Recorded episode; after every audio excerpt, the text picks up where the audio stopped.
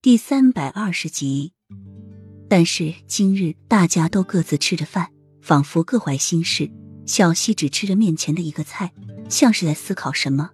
慕容锦则故意发出很大的声音，还不时的偷看几眼墨尘。而墨尘虽是将军，但是吃起饭来是慢条斯理的，温文尔雅。至于柳荣，却总是在墨尘和慕容锦之间左顾右盼的。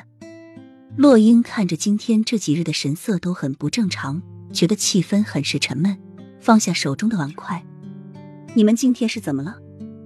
见大家依旧不说话，洛英就把目光落在柳荣身上。你们今天是怎么了？感觉气氛怪怪的，是不是有什么事瞒着我？柳荣的命是洛英救回来的，对洛英的话当然言听必从。莫将军和穆公子好像吵架了。事情是这样的，莫将军因为看到穆公子在柳树下私会宫女，很气愤，一不小心将墨水洒到了穆公子刚算好的账本上，然后穆公子很是生气，要和莫将军理论。后来知道穆公子将你给休了，莫将军就更生气了，然后两个人就这样了。柳荣如实回答。洛英听后眼珠一翻，显得有些无奈。都说是我把慕容锦给休了。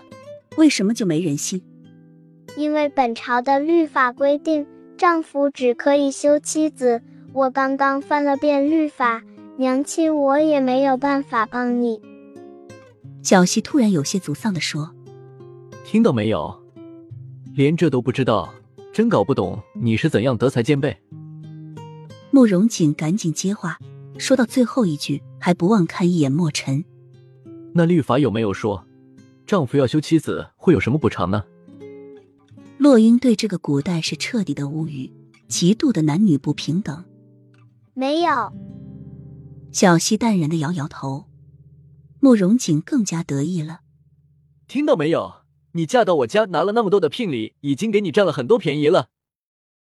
洛英狠狠的瞪着得意的慕容锦，威胁的说：“你说话最好给我小心点。”你还有把柄在我手上。莫容锦听到后，气焰立即下去了，老老实实的坐在位置上，乖乖的吃着饭。他真恨自己干嘛把这件事告诉洛英呢？